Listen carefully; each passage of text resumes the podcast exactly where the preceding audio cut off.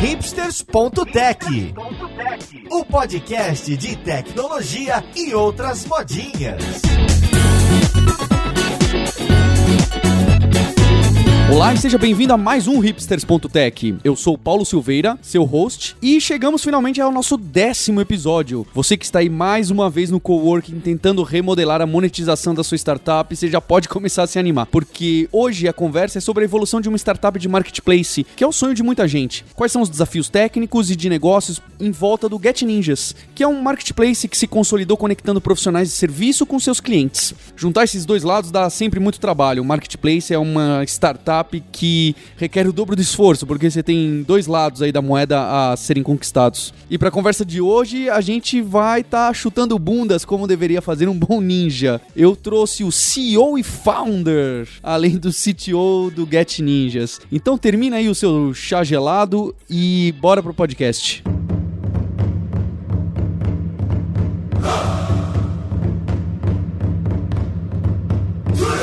E o papo de hoje é com o pessoal do Get Ninjas. Eu trouxe aqui, queria que desse um oi pra gente, o Eduardo Lotelier, que é founder e CEO, tem esse título bonito, cobiçado por muito estatupeiro. Tudo bom com você, Eduardo? Oh, tudo ótimo, é um prazer estar falando com todos vocês. Vamos falar de bastante marketplace hoje. Legal, Eduardo. E pelo visto, você trouxe aqui também um outro cara que tem um subtítulo bacana. O Lucas Souza, que já trabalhou comigo aqui na Kaelo, na Lura, que Hoje é CTO, é isso mesmo, Lucas? Isso mesmo, Paulo. Prazer estar aqui de volta, poder contar um pouquinho da experiência que a gente está vivendo no, no, Get Ninjas. Então, se o site der pau, a culpa é sua, tá certo? Basicamente, a culpa é minha. ah, bacana. Pra gente iniciar a conversa, em, eu queria entender um pouco mais o que, que faz o Get Ninjas. Eduardo, se puder falar um pouco dessa sua história. Hoje o Get Ninjas é bastante conhecida né, entre os profissionais de tecnologia que gostam de trabalhar com o que há de ponta. E mais ainda, quem está nesse meio de startupismo e conhece as empresas que estão investindo que receberam vários rounds, que aparecem na mídia, que tem uma boa assessoria de imprensa, é, sabe do Get Ninjas. Mas eu queria ouvir de você um pouco de onde você veio, de onde saiu o Get Ninjas e o que, que a Get Ninjas faz hoje. Eu sou formado em engenharia da computação, mas comecei minha carreira trabalhando com consultoria e sempre quis voltar para a computação de alguma maneira. Final de 2010, começo de 2011, eu decidi que eu queria empreender, decidi que seria um marketplace e fui começar essa jornada. Ô Eduardo, só aproveitando,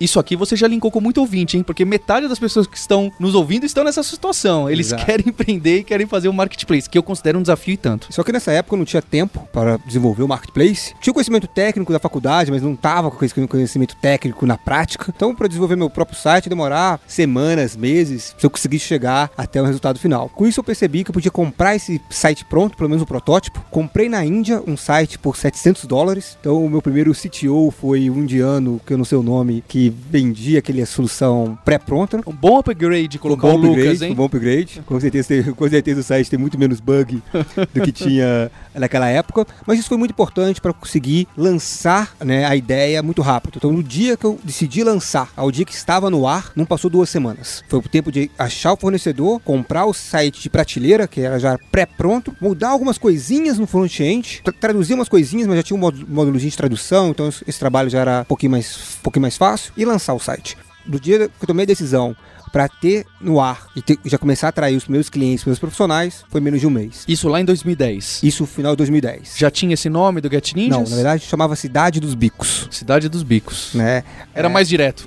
Era mais direto, era mais direto. Uh, nessa época também eu testei outros modelos de negócios, um, fiz um crowdfunding, um site de aluguel de sites de compras coletivas. Não era um site de compras coletivas, era um site de aluguel para o sistema de compras coletivas. Só que logo no comecinho, passado uns dois meses desse lançamento, que eu lancei quase todos ao mesmo tempo, eu vi que o Cidade dos Bicos era que tinha um maior potencial, decidi me focar nele. Eduardo, eu acho legal essa sua história, porque você tem aquele perfil do startupeiro de verdade, né? Tem, fez várias tentativas diferentes, meio que até ao mesmo tempo, e fazendo aquilo de vou iterar rapidíssimo, em duas semanas colocar no no ar e. É, quase by the book na época, que eu acho que nem tinha o, o the book, né? É, é uma história realmente muito interessante para fazer esses diversos testes pequenos, decidir por um lado e ainda mais colocar tão rápido assim no ar. É, eu acho que colocar rápido no ar foi um feito bacana. Fazer várias coisas ao mesmo tempo, não. Se eu voltasse, se eu voltasse no passado, eu não teria feito isso. Acho que foi um erro que eu, felizmente, corrigi rápido. Acho que montar uma startup já é um trabalho colossal. Ainda mais trabalho, tendo um emprego fixo na época. Montar duas ao mesmo tempo é um trabalho desumano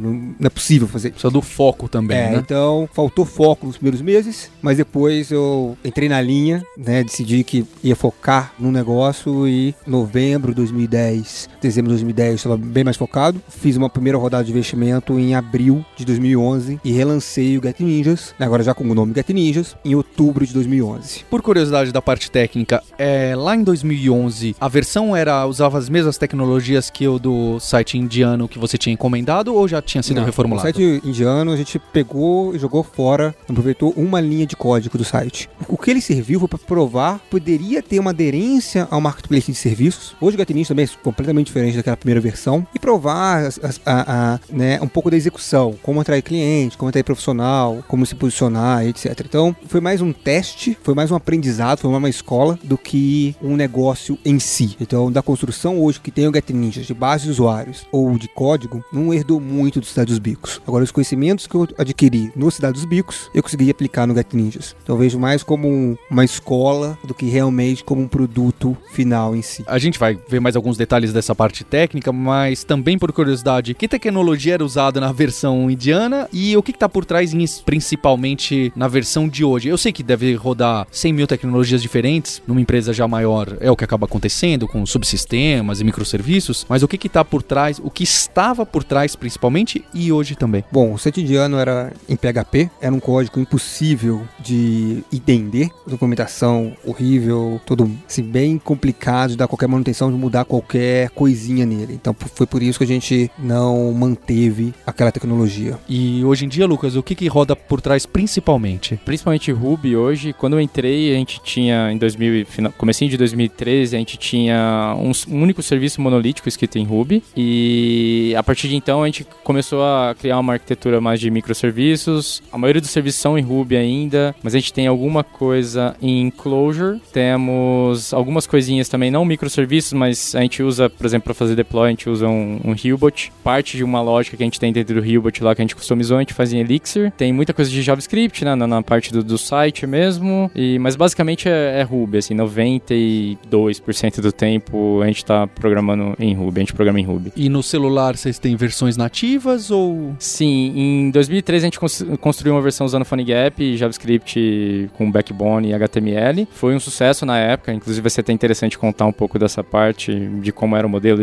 e, daí a gente mudou para mobile. A partir desse momento a gente viu que realmente fazia sentido ter um app e a gente construiu um app em iOS nativo e o app Android nativo também. E a, a gente já tá pulando pra parte técnica, queria saber um pouco também que o Eduardo explicasse pra gente. A gente falou mercado de serviço, né? O que, que é o mercado de serviço? O que, que é o Get Ninjas? Qual que é um exemplo clássico de quem são os clientes? Como é o marketplace, tem dois lados. Quem tá de um lado, quem tá do outro. Me conta num- numa história, num persona do UX, é, qual que é a, a jornada dos seus usuários? Bom, o mercado de serviço é enorme e o serviço que o Get Ninjas está focado, né, basicamente é reformas e reparos, assistência técnica, aulas, serviços relacionados a eventos e serviços do lar, como diarista, paisagista, jardineiro. Uma pessoa típica do Get Ninjas é uma dona de casa, né, um pai de família que precisa resolver algum assunto de sua casa, né, algum, algum assunto de alguma festa que ele esteja fazendo, então seja a festa de 15 anos da sua filha, né, seja aniversário de um ano, seja um casamento, seja uma reforma em casa, seja contratar uma diarista para trabalhar com uma constância é na sua casa. Então, em geral, é o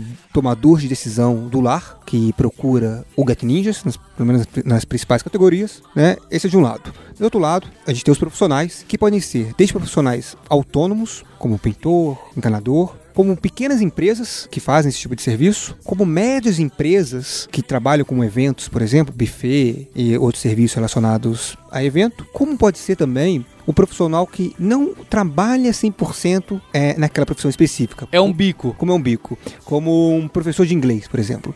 Às vezes é um jornalista, um publicitário, que trabalha numa agência e à noite ele dá aulas de, aulas de inglês para completar a renda. Então a gente tem desde o autônomo, passando para a pequena empresa, pela média empresa, até o profissional que faz esse bico, que não trabalha especificamente com aquilo que ele coloca à disposição no Get Ninjas, mas faz para completar é, a sua renda. É curioso porque eu conheço conheço o site do Get Ninjas e nunca tinha pensado dessa forma de que até uma empresa de tamanho médio que já é prestadora de serviço, terceirizadora talvez, pudesse se encaixar num marketplace desse e fosse interessante para ela. né? É interessante que a gente traz novos clientes para essa empresa. É. Então, é um novo canal é, de clientes muito mais eficiente que os canais tradicionais, muito mais eficiente que ela fazer o próprio marketing online dela, que não é especialidade dela, e sim a nossa, muito mais eficiente que ela fazer um marketing offline. Então, para uma empresa de buffet, por exemplo, Get Ninjas dá um maior retorno sobre o investimento do que ele investir em search, que investir em jornal, do que investir em redes sociais. Então, de um lado a gente teria, por exemplo, o encanador que está procurando serviços e do outro a gente tem lá o casal que teve um problema em casa com, com um cano furado e quer fazer essa busca. Exatamente. Ótimo. Eu vou lá e eu quero resolver um problema como esse. Quero tapar um buraco no encanamento. Eu posto esse meu problema ou eu procuro num cadastro que já existe de fornecedores para esse problema e eu não preciso nem mesmo relatar esse, relatar esse meu desafio? Bom, usar o Get Ninjas é muito fácil. Você fala o que você precisa. Você fala, "Ah, preciso de um encanador. Ou preciso pintar uma parede. Preciso pintar minha casa. São três quartos no bairro Moema. Nosso algoritmo encontra os melhores profissionais para fazer aquele tipo de serviço para você. Então a gente te poupa o trabalho de correr uma lista de profissionais, entrar em contato com os profissionais para descobrir que muitos deles não estão disponíveis no dia que você precisa. Então o Get Ninjas faz o trabalho para você de encontrar o profissional certo e esse profissional entra em contato com você para fechar o negócio. Legal, esse é o caminho. Mas eu, eu imagino, vo- vocês estão falando bastante propriedade, mas eu imagino que até decidir por esse modelo de que, olha, você precisa falar isso, eu te ofereço uma lista com tantos, Uhum. porque aí essa pessoa mesmo vai entrar em contato com você. Eu imagino que vocês tenham iterado nessa ideia inúmeras vezes. Foi difícil para chegar, né? Que, olha, me parece que esse é o modelo mais adequado para as pessoas ou já era mais próximo do modelo inicial que você tinha? Foram três grandes interações. A primeira, a primeira versão do Get Ninjas eram serviços a preço fechado. Ou seja, você contratava no Get Ninjas e pagava no Get Ninjas aquele serviço. Então tinha lá uma aula de inglês a 60 reais a hora, tinha arrumar chuveiro por 30 reais, pintura, tantos reais o metro quadrado. Então os serviços eram todos categorizados e tinha um preço fechado. E a pessoa pagava na hora, escolhia o profissional e pagava, contratava aquele serviço. Mas cada profissional tinha seu preço? Cada ou- profissional tinha seu preço Perfeito. e o serviço era num preço já pré-estabelecido. Né? O grande problema nisso é que muitas vezes o serviço que você queria era um pouquinho diferente daquele ofertado. E era muito difícil ter um matching do que o pessoal ofertava do que você queria. Customização. Um, um exemplo bacana: uma geladeira que não está gelando. Ela pode ser um problema no plug, e a 30 reais lá trocar o, o cabinho. Ela pode ser um problema no motor, praticamente você vai comprar uma nova. Ou pode ser um problema num sensor de calor, sensor de temperatura, que é mais fácil trocar. Então, uma geladeira que não gela pode ter vários tipos de problema. E é muito difícil você pré-precificar uma visita técnica. Né? Uma aula de inglês pode ter um preço por hora, mas dependendo do bairro que você mora, esse preço pode ser um pouco menor, porque é caminho do professor, ou você faz duas aulas seguidas. Se for Skype, Ou, ou você pega um, ou, ou pega Skype, ou você pega um pacote de aulas. Então, mesmo uma aula de inglês, que poderia ter um valor fixo, pode ter algumas variações. A gente viu que esse modelo não funcionava. As pessoas se interessavam, mas entravam em contato com o profissional para fechar. Nunca compravam diretamente. E eu, ao entrar em contato com o profissional, Você ficava de fora da negociação. fica de fora da também. negociação. Bom, aí a gente fez a primeira mudança: tirar o preço como principal e colocar a mensagem para entrar em contato com o profissional e pedir um orçamento como a parte principal da usabilidade. E ainda a gente estava vendo como a gente iria cobrar. A gente não sabia como ainda, mas a gente via que vender inicialmente não era a solução. Eu imagino que você ficou algumas noites sem dormir ao, ao migrar, ao clicar o botão ali e falar. Algumas, né, alguns meses. mas Porque migrou todo o coração de Migrou como o coração. funcionava. É bold, mas é vital, certo? Vital. Fazer alguma modificação desse tipo. E essa segunda mudança trouxe mais negócios fechados. As pessoas falavam mais com, com o profissional, mas mesmo assim os números estavam muito aquém do que a gente gostaria. E o dinheiro estava acabando. Isso foi em 2013. O modelo não estava crescendo. O número de conversão de visitantes para serviço contratado era baixíssimo, porque o, o- o cliente via lá 10 profissionais até escolher o que ele queria, acabava desistindo. A gente percebeu que o cliente não queria vasculhar uma lista. Ele queria simplesmente falar o que ele precisava e a gente podia fazer esse trabalho para você, para ele. É porque eu fico imaginando, se você pergunta pro seu cunhado, ah, onde tem um encanador bom aqui? Ah, peraí, toma essa lista de 15 nomes. Exato. Você vai jogar os 15 nomes na cabeça dele, né? E com isso a gente mudou em menos de três meses o site. A gente colocou uma lista de prof... mudou de navegação por perfil, como é classificados normal. Você entra, tem vários itens classificados, você vai lá e escolhe, como todos os classificados são, para navegação que seria por formulário. Você preenche o formulário e o que acontece ali por trás é mágica para o usuário. A gente mudou isso, trazendo esse formulário à frente, e a gente aumentou a conversão do site mais de quatro vezes.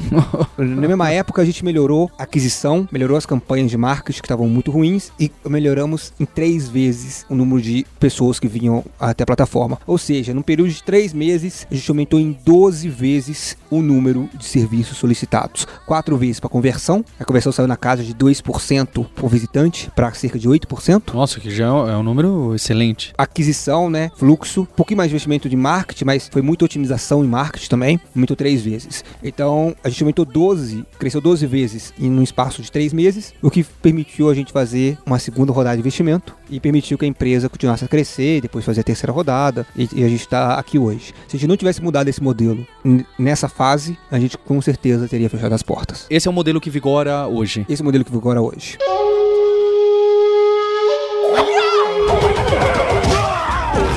Hoje o profissional, o que, que ele paga ou quem, quem paga a conta? Onde vocês monetizam agora? Onde que está sendo, nesse modelo novo, onde vocês estão monetizando? O profissional paga pra gente para ter os contatos do cliente. Então o Get Ninjas é uma plataforma de geração de leads. Então já mudou, realmente mudou completamente daquela ideia inicial da que era transação. vou ficar com uma parte da transação. Exatamente. Então, hoje o Get Ninja gera leads, ou seja, oportunidades de negócio. Então, quando o cliente faz um pedido no Get Ninjas, a gente distribui esse pedido para uma lista de profissionais. Esses profissionais compram esse pedido, se eles se interessarem por aquele pedido, gastando os créditos que eles previamente adquiriram do Get Ninjas. Desse pedido que chega no profissional, ele não vai fechar todos, nem todo serviço que ele compra, ele vai executar o serviço. Por quê? Outros profissionais também compram o mesmo serviço e o cliente também pode estar contratando fora da plataforma. Só que no pacote que ele compra, na quantidade de serviços que ele compra, a gente fez vários cálculos para saber estatisticamente quanto que esse profissional vai fechar. Então a gente tem várias modelagens, tanto por normal, binomial, a gente modelou de várias formas essa taxa de fechamento de cada profissional. Então a gente tem estatisticamente quantos serviços eles têm que comprar para terem 90% de chance Do retorno voltar. do- de fechar um ou mais serviços. E a gente precifica cada lead conforme a probabilidade de fechamento, conforme o ticket médio. E o pacote mínimo é um pacote do qual ele, ao comprar aquele pacote mínimo, ele tem mais de 90% de chance de fechar um ou mais pedidos e aí pagar pelo investimento que ele fez. É, o, eu acho assim, história interessante porque se você vai perguntar pra mim que sou um, um leigo em marketplace, você chega, Paulo, o que, que você prefere? Você prefere ficar com uma parte da transação de tudo que acontece no marketplace? Ou você prefere tentar vender o lead? A resposta, a, a primeira resposta é eu quero ficar com uma parte da transação, mas é curioso como é, é muito mais difícil, complicado e o outro ficou mais interessante com. Se você for ver por aí, também tem ou- muitos outros marketplaces que estão funcionando nesse modelo mais de lead do que o da transação, até porque tem transações, como você mesmo falou, costuma variar muito o preço, variar muito o tipo de serviço e, ao mesmo tempo, apesar desse do lead parecer mais simples, assim, ah, é um pacote, o trabalho que vocês tiveram para precificar e encontrar um número adequado que fizesse sentido também para o seu cliente, pensando no cliente como prestador de serviço, é algo que certamente exigiu muito trabalho de vocês. muito mais escalável, no nosso caso, esse modelo de cobrar pelo pacote, pelo, pelo lead. Né? Um dos maiores marketplaces do, do mundo é o Google. Né? De um lado tem pessoas clicando e do outro lado tem sites querendo acessos. Né? Então, o AdWords, final do dia, é um marketplace que é por lead. É, boa analogia. Você paga o CPC, né, ali, o clique que entra no site. No nosso caso, o equivalente ao clique é um preenchimento do formulário pelo cliente, com os dados que ele quer. Então, quero pintar minha casa, Moema, com nome, e-mail e telefone. Então, esse é nosso equivalente do clique, né, e o nosso profissional é o equivalente a uma página que está ranqueando-se no, no AdWords, né. Então, com isso, a gente conseguiu estar em mais de 3 mil cidades do Brasil, mais de 300 categorias. E é muito fácil adicionar novas cidades e adicionar novas categorias. Já a gente entra com o valor do nosso melhor entendimento de ticket médio, probabilidade de fechamento. A gente já sabe, com, tem bastante dado para saber que São Paulo tem uma taxa de fechamento X, Rio de Janeiro Y, esse tipo de serviço é um pouquinho mais caro que esse. Então a gente já consegue posicionar cada serviço num ponto de preço que faz sentido para o profissional e faz sentido para a gente. Como o Google consegue posicionar cada custo de clique né, num ponto que faz sentido para os anunciantes e num ponto que faz sentido para ele, pela competição que os anunciantes fazem para aumentar ou diminuir o preço.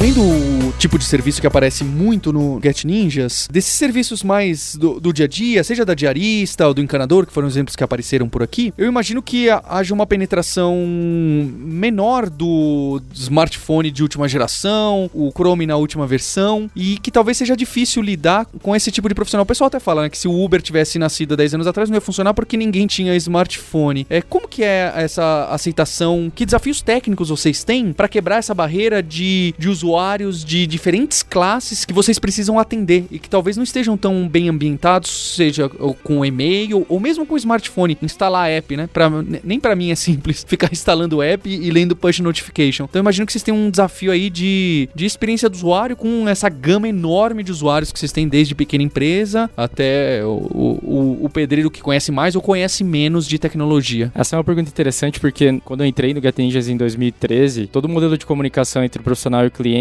era feito por e-mail. Então o cliente entrava no site, fazia um, um pedido, a gente selecionava os, os profissionais que a gente achava que poderia atender aquele pedido dele e enviava os dados do, do profissional para o cliente e do cliente para o profissional. Só que a gente fazia isso através de e-mail. Para os dois lados, enviava e-mails para os dois lados. Para os dois lados. Na, na, verdade, o cliente, quando ele terminava de fazer o pedido, ele viu, ele visualizava uma lista com os dados dos profissionais que a gente tinha recomendado para ele. Mas para o profissional, essa comunicação era toda feita via e-mail. E a gente percebeu que não era a melhor maneira de fazer, né? A nossa taxa de fechamento não não estava tão boa e a gente percebeu que os profissionais tinham um problema com relação ao e-mail. É, se eu criava um pedido no, na segunda, o cliente fazia um pedido na segunda-feira, eu distribuía para ele, para um determinado profissional, ele recebia esse e-mail e ia visualizar esse e-mail no sábado na lan house, por exemplo. É Ou ele pedia para o filho dele ver o e-mail, checar o e-mail à noite. Muitas vezes o timing não batia, porque o cliente, quando você precisa, sei lá, estourou o cano da sua casa, você fez um pedido às duas da tarde, você espera que em cinco minutos alguém entre em contato com você para resolver o seu problema. Você não pode esperar o,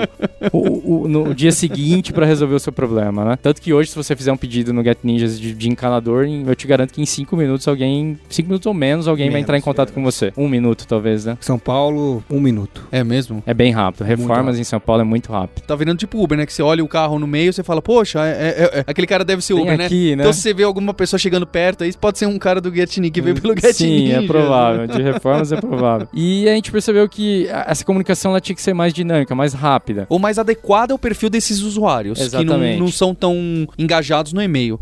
Pra ser e... sincero, eu acho que o, o, e-mail realmente parece ser cada vez uma forma um pouco mais, mais distante, né? Sim, essa velocidade. É, é, e-mail acho que né, nem chega a ser uma prioridade pra gente mais, né? De, como forma de comunicação. Às vezes até uma carta impressa pra gente funciona melhor do que um e-mail. Nada. Eu não Realmente, duvido a gente nada. Manda carta. A gente manda a carta. É mesmo? E funciona bem. A gente percebeu que o profissional ele não tinha o hábito de acessar e-mail, mas ele tinha um Android velhinho, que seja lá, que recebia.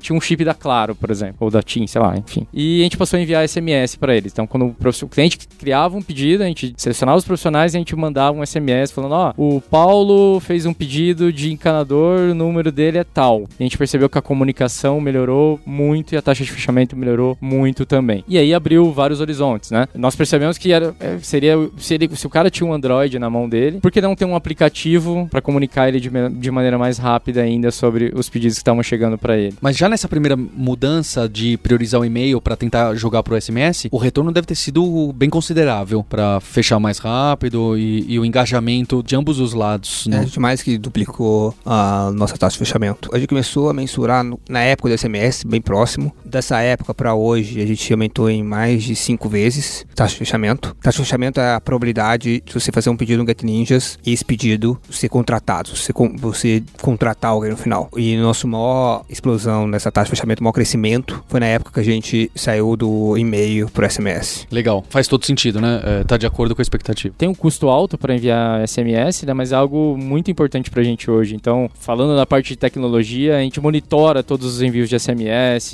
o serviço que envia SMS é um serviço separado, então a gente tem testes que garantem que esses serviços se comunicam e essa comunicação não falha se eu fizer deploy em qualquer parte das caixinhas que estão rodando no nosso ecossistema. Então é bem legal, foi um desafio bem legal que não vi case nenhum, na verdade. Talvez o pessoal do Nubank, pelo que eu conversei, eles têm cases de subir todos os microservices usando Docker e testar essa integração ponta a ponta. É, é, é o que a gente fez ah, nas SMS. últimas semanas, exato. Que envolve muita coisa diferente. Exato, né? é muito. Tem a parte importante do envio e ela não pode parar ao mesmo tempo, né? É, é um serviço que é essencial pra gente, porque se a gente parar de, de mandar SMS por algumas horas, a gente tá falando de diminuir taxa de conversão por algumas horas. Então, qualquer mudança numa API entre esse microservice e o nosso projeto Ruby ali, entrando um pouquinho mais na arquitetura, né? Ele, ele não pode falhar, não pode, não pode ter quebra de contrato. Então a gente garante isso com o teste automatizado ponto a ponto usando, usando Docker. Uma integração grandona, né? Um teste. Uma integração grandona. A gente colocou na integração contínua isso. Por enquanto tem poucos testes, eles rodam em mais ou menos 5 minutos. Isso subindo todos os, todos os microservices do Docker, é, gerando todas as imagens e tal. Tá levando mais ou menos 5 minutos. Bem, mas esse é o coração, né? O lead tem que É chegar no, no prestador de serviço. Push Se isso tiver quebrado. Push e SMS é o coração. Né? A gente tá falando de diminuir taxa de fechamento se isso parar. Então, depois do SMS, o próximo ataque foi para fazer push notification através do- das, das apps móveis. É isso? Exato. Quando a gente percebeu que SMS dobrou nossa taxa de conversão, no final de 2013 a gente resolveu fazer um aplicativo. A gente não tinha, não tinha ninguém com expertise de Android na época na, na, na equipe, né? Esse é um detalhe importante, porque Android é 90% do nosso público. Então, na época, a gente talvez pudesse ter focado só em Android, mas a gente não tinha ninguém com esse expertise na equipe e a gente precisava fazer isso num tempo muito curto. assim. Mas o Eduardo podia ter entrado no getninjasindiano.com e contratado um cara em Ah, duas semanas. Tava era, lá. é. Tava lá, mas ah, já tinha um tamanho de base que Ia ser Não mais precisa, complicado. não permitia. Precisava de um produto um pouquinho maior de qualidade. É claro. O Indiana é, é um MVP do MVP. Tem indianos muito bons, mas esse que você vai pegar lá de repente sem conhecer nada, não importa nem a nacionalidade, ia ser Não, não, complicado. é, é que um site pré-pronto, era 700 dólares, tudo pronto. Então, quando eu comprei, eu já sabia que o código seria muito ruim, você tava se metendo. né? mas que eu poderia Jogar fora se precisa. testar, jogar fora e joguei fora como precisei. Então, Uhum. é, eu acho que pelo preço, sendo, sendo bem sincero com meus amigos lá, acho que pelo preço foi um deal muito bom. Eu, eu tenho certeza absoluta. E o dólar não era, não era 3, não era 4, um dólar era um e pouco ainda. Então era, imagina aí, mil reais, mil, mil e pouquinho. Assim como foi um deal muito bom a gente ter optado na época por fazer o, o aplicativo com Phone Gap. a primeira vez. A gente conseguiu liberar isso em duas, três semanas, uma versão bem simples, que era Pros- focada principalmente no profissional. E no- isso foi no final de dezembro de 2013. No começo de janeiro de 2014, a gente viu que tinha dado muito certo. E a gente contratou pessoas para tocar uma versão ah, nativa mesmo. E hoje, então, o push notification faz parte do coração para atingir todo esse público e ter essa resposta rápida. Certamente é o push notification que vai É o- alimentar. Sim, Sim, sim. É, o, é o push que vai agora substituir o SMS. Não sei se vocês sabem esses números, mas hoje como fica a, a proporção de pessoal que recebe por push notification ou por SMS? Você tem alguma ideia? Tá, hoje dos profissionais ativos pagantes, cerca de 70% é push. Na verdade, é push e SMS, é 70%. E até janeiro do ano que vem vai ser 100% push. Então a gente está numa migração de eliminar o SMS, tornar o aplicativo obrigatório para o profissional. A gente percebeu que quem usa o push tem uma experiência melhor de uso, mas o SMS acaba algumas vezes canibalizando o push. Uhum. Porque o push muitas vezes depende da internet das pessoas, o SMS algumas vezes chega a alguns segundos e o cara vicia naquele SMS. Se todo mundo estiver usando push, essa perda de Não vai ser 5 sentida. segundos, É. quando é pra todo mundo, inclusive pra ele e os concorrentes dele, Tá ok, né? tá ok. E a experiência que ele tem abrindo o aplicativo, conseguindo ver mais dados do serviço do que no SMS, que é só 160 caracteres, conseguindo depois armazenar esse serviço como feito, não feito, dar feedback, ah, esse serviço eu não gostei porque ele era longe da minha casa, ou essa categoria eu não gostei porque isso aqui eu não faço. Então, no aplicativo ele consegue retroalimentar o sistema muito melhor do que no SMS, que é uma comunicação de apenas um lado. Então a gente está num projeto bem grande aqui, no Get Ninjas, né, de migrar toda essa base que era SMS e push para exclusivo no push. Há também uma questão financeira, correto? Por causa Sim, do- mas não é o- relevante. não é relevante. Tem um, um custo elevado de SMS, mas a mudança para push é muito mais para qualidade do serviço, para os dados que a gente consegue de melhor forma coletar e melhorar o serviço para o profissional, sabendo que serviço ele gostou do que ele não gostou, do que simplesmente o financeiro. Então, o financeiro é bacana, mas não é não ter o custo de SMS que vai deixar a empresa mais lucrativa ou vai fazer a empresa crescer mais. Só que os dados que a gente consegue coletar melhor no uso do aplicativo, esse sim tem potencial de triplicar, quintuplicar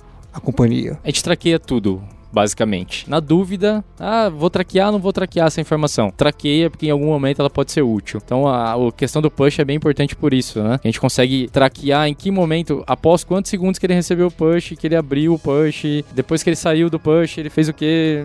Enfim, uma série de coisas. Então a gente traqueia absolutamente tudo lá. Aliás, isso é um case interessante também de, de ferramenta que a gente usa para tracking lá. A gente usa o Snowplow, uma ferramenta open source bem bacana. Recomendo aí todos os ouvintes aí a dar uma pesquisada nela. O Snowplow a gente consegue fazer tracking basicamente tudo, né, ao custo do servidor do Snowplow, que está no Redshift, acho que custa poucos dezenas de dólares por mês pro nosso tamanho. Então, praticamente de graça essa ferramenta. Para mim, ela dá um banho em, em, qualquer outra ferramenta de analytics. O que você consegue fazer associando o Snowplow com um visualizador de dados como o Tableau é incrível. E é o Tableau, por acaso, que vocês usam? Isso, o Tableau. É. A gente usa Snowplow e Tableau. Eu, eu- a gente aqui, a gente usa um que chama Amplitude, mas é concorrente do Kissmetrics, é desse SaaS pra...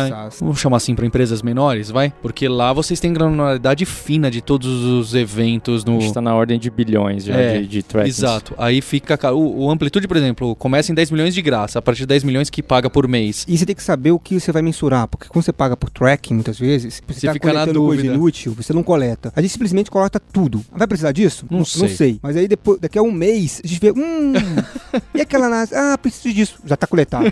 Eu- Então a vantagem no Já Flow passei é por não precisa pensar no que você vai coletar. Colete tudo. E no segundo momento que você vai querer olhar o passado, com o Snowplow você consegue. Muitas dessas ferramentas, você não consegue olhar o passado. Aí para fazer a análise que você quer fazer hoje, você precisa mais três meses para gerar mais dados. Então, Então- essa é a vantagem de estar utilizando, nesse caso, né, o Snowplow. Vocês traqueiam tanto os eventos nos aplicativos móveis quanto na web, de todos os usuários logados. A gente quer traquear tudo. Se o usuário espirrar, a gente está traqueando o usuário espirrou, usando o site. Os usuários- Aí vocês já podem chamar algum enfermeiro Deixa no lá pelo, enfermeiro, pelo né? próprio Get O usuário- o cara espirra, já pegou um remarketing de, de enfermeiro. É Basicamente isso. A gente traqueia bastante coisa, tanto no site cliente profissional, como no aplicativo. Então, aonde ele clicou, o tempo que ele passou na tela, o que, que que ele fez depois de quê. Então, tudo isso é traqueado. No back-end também a gente traqueia muita coisa. Então, é muito fácil para você gerar um gráfico vendo métricas, por exemplo, quantos boletos foram pagos e o quanto se isso se reverteu em créditos para os profissionais, sabe? Quantos créditos o profissional X gastou na, por numa hora. Então, a gente traqueia cada, cada lead que ele compra, a gente vai lá e coloca um tracking de compra da lead. Então, no back-end a gente traqueia tudo também. É, eu acho interessante isso de coletar os dados, né? O Analytics, ou Customer Analytics, que o pessoal chama hoje. Porque ho- hoje eu tenho um business online, que é de curso online, então a gente mede muito o engajamento do aluno, como ele estuda, quando ele faz exercício, quando ele não faz, quando ele termina curso, quando não termina. Mas uma grande dificuldade é o que você faz com tudo isso. Lá no Get Ninjas, já chegou em algum momento que vocês conseguiram ter um insight com esses números, mais do que, ah, olha que interessante, porque dados interessantes a gente tem, mas dados que, que foram acionáveis, que vocês falaram, não, pera lá, o pessoal tava no push notification, tá 5 segundos depois por causa disso, à noite isso não acontece, logo vamos fazer o push notifications não funcionar de madrugada. Teve alguma ação que ficou claro pra vocês vocês tomaram em base de dados? Vários, vários. Para quantos profissionais a gente distribui um pedido? Então a gente sabe quantos profissionais aceitaram o pedido e qual a taxa de fechamento. Então se cinco profissionais aceitaram, a gente tem uma taxa de fechamento X. Se quatro aceitou, Y. Se três aceitaram, Z. Então por categoria a gente vê que deveria ser três ou cinco, porque o acréscimo de mais profissionais não aumenta a probabilidade de fechar. Pode até, atrapa- pode até atrapalhar. Atrapalha. Não atrapalha, mas o fechamento, mas atrapalha a experiência do cliente. Talvez o retorno do cliente. O encanador vai ficar chateado que ele fica mandando, mandando, mandando e, e ele tem a impressão de que não tá. Por encanador, sim. Ah, Então são duas taxas de fechamento. A taxa de fechamento do cliente, de quantos clientes que fazem um pedido e contratam, e tem do profissional, de quantos que ele recebem e ele contrata. Então, pro profissional, você mandaria cada pedido para um profissional, mas pro cliente isso é ruim. Você mandar para 10 profissionais, pode ser bom pro cliente, porque ele tem mais opção, mas também uma injeção de saco, porque são 10 caras que ele tem que escolher, falando com ele, etc. Então existe um número mágico aí e por categoria. por categoria, Curioso. por subcategoria, na verdade. A gente tem um número mágico pra gente saber quantos profissionais a gente envia, baseado na diferença de taxa de fechamento, olho do cliente, são 3, 4, 5 profissionais. Então, algumas categorias a gente percebe que se adiciona um profissional a mais, a taxa de fechamento fica igual. Então, a gente Me- não adiciona. A gente mantém o máximo pro cliente, ao mesmo tempo o mínimo pro profissional. Então, quanto sentido. menor, melhor pro profissional. Quanto maior a taxa de fechamento, quer dizer que o cliente achou que ele queria, melhor pro cliente. Vai ser um número ótimo nessas duas curvas. Então, a gente acha isso com base nisso. Para SEO, a gente já usou. Então, a gente tem uma geração de conteúdo, só que alguns dos conteúdos que a gente gera automaticamente, de páginas profissionais, etc., são muito ruins. Então, a gente sabe que são muito mal, às vezes mal escrito, às vezes não tem uma profundidade, não tem muito texto naquele conteúdo. Então, a gente sabe quanto tempo uma página, ao ser criada, deve ter seu primeiro acesso. A gente chama isso de graduação. Primeiro acesso SEO ou primeiro, Primeiro acesso, acesso SEO. campo? Então, quanto tempo, quantos dias tem que passar para a primeira página ter seu primeiro acesso? Dado que ela não teve acesso num determinado número de dias, provavelmente a média de acesso dela nos próximos, no próximo ano será muito baixa. Então é melhor não ter essa página para o domínio ter uma, uma saúde melhor. Uou, essa foi longe. Então, a gente tem um gráficos do dia que foi criada a página, o dia que foi feito o primeiro acesso dela, a média de acesso que existe depois. A gente sabe que no começo, quando a página é criada, ela tem um boost de SEO porque ela é página fresh, mas a gente sabe que, ok, se a página demorou mais X dias, significa que a média futura dela será muito pequena, você é menor do que a média global, então a gente elimina essa página. Vocês eliminam mesmo ou simplesmente bloqueiam pros bots? Depende da página, dependendo do número e da categoria. Algumas categorias a gente realmente elimina para melhorar ah, os links internos. Outras que a gente tem menos, a gente tira pro bot. Mas tem página que a gente chega a eliminar porque a gente sabe estatisticamente que ela não vai performar baseado no tempo de graduação dela e baseado em quantidade de texto que ela tem. Então, páginas de até 30 caracteres é um comportamento, até 50 é outro, até 100 é outro, até 200 é outro. Então, pelo número de caractere, categoria, subcategoria, cidade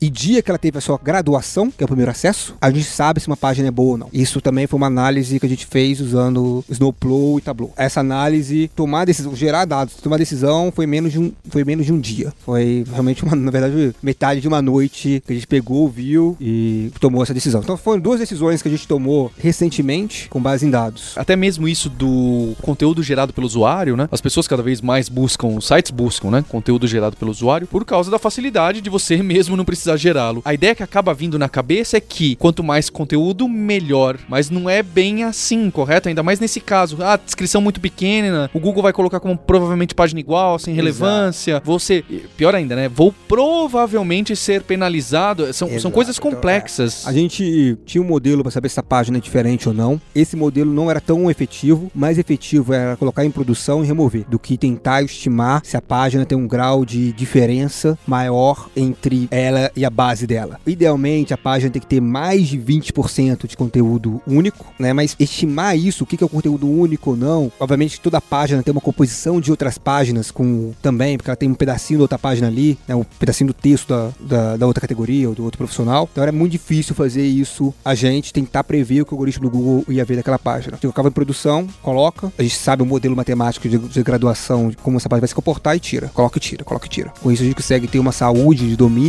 muito melhor do que gente tivesse todas as nossas páginas ranqueadas.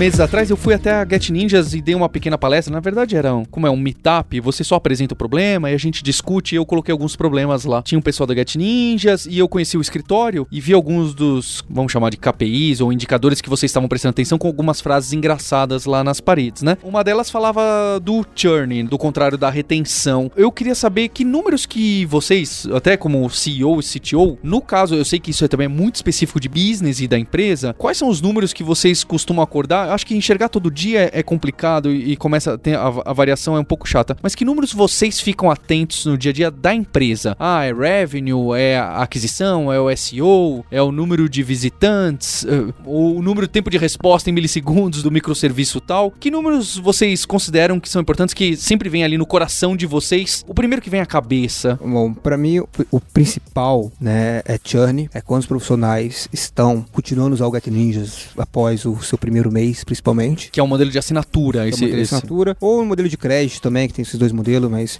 quantos fazem uma segunda compra? Ou seja, se o produto foi bom para eles ou não. Obviamente, churn está associado à receita, mas receita é misleading. Você pode ter uma receita muito alta, porque você fez uma super promoção, e no mês que vem não tem essa receita. Porque você Verdade. tem um grande churn. É como aqui pra gente também, os alunos engajados é, é o número principal e não as vendas. MRR é mais importante que receita. MRR é Monthly Return- Recurring Revenue. Recurring Revenue. Ou seja, receita mensal. Então, você vende um plano anual, você divide aquela receita por 12. Receita também pode ser misleading, porque você está vendendo planos anuais. Você tem muito alta receita, mas acabou sua base, acabou, zerou a receita. Então a gente olha muito churn, olha o MRR, olha acabou olhando receita, porque é um número muito fácil de olhar diariamente, mas fácil que o MRR, que você tem que É verdade. fazer a continha a- ali. Normalmente o MRR a gente olha na semana, no final do mês. Receita a gente consegue olhar todo dia, ou às vezes toda hora, mais de uma vez por dia. E a parte de cliente, principalmente quantidade de novos clientes que estão vindo no Ninja. Os leads de É, pedidos. quantidade de leads, pedidos. Ótimo. A gente não olha muita visita, faz muito sentido, né? Essa visita tem que converter. Até porque esse, o tamanhão que vocês já estão, o- a conversão deve ter uma variação que já é natural, conversão, não vem. a não conversão muda varia. muito. A, não, a conversão varia muito de página, de categoria, Ah, então. cidade.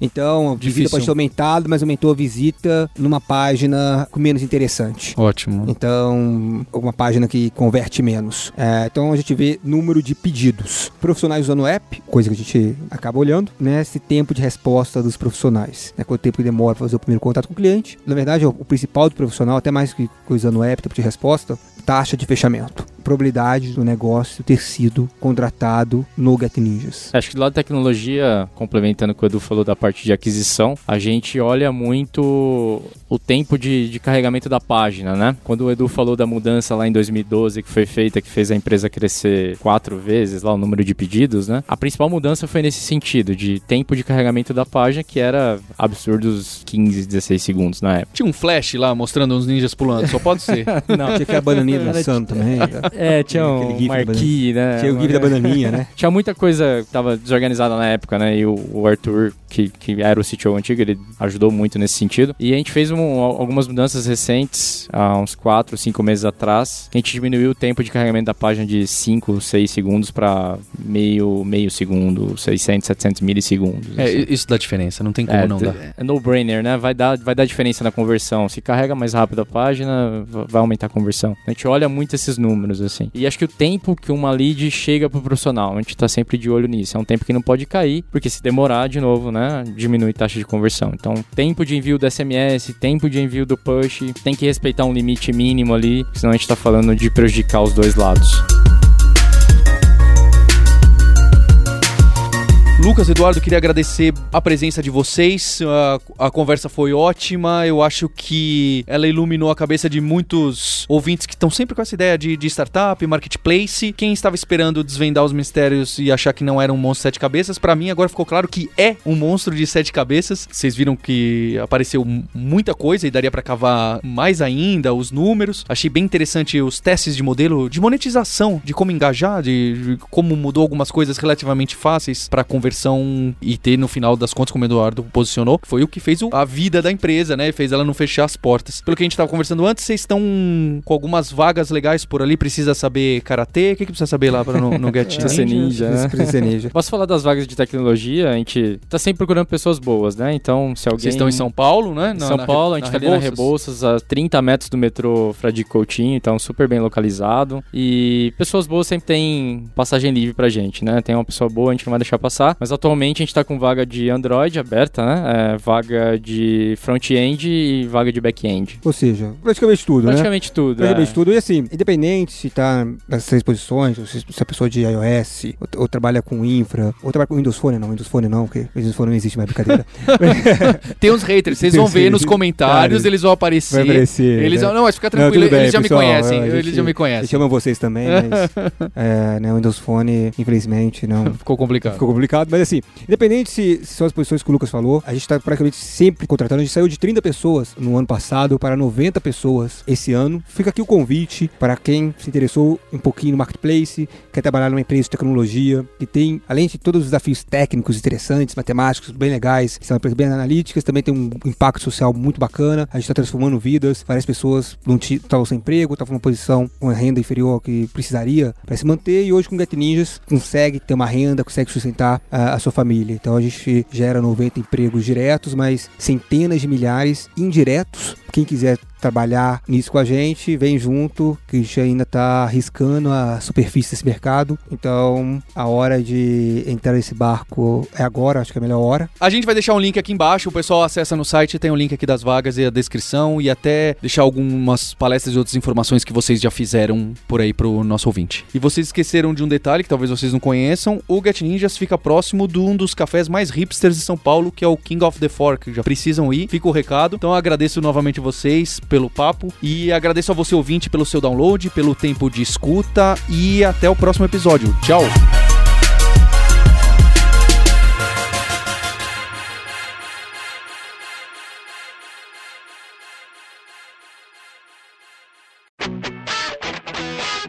Você ouviu o hipsters.tech, produção e oferecimento alura.com.br, cursos online de tecnologia e Kaelon, ensino e inovação. Edição Radiofobia, podcast e multimídia.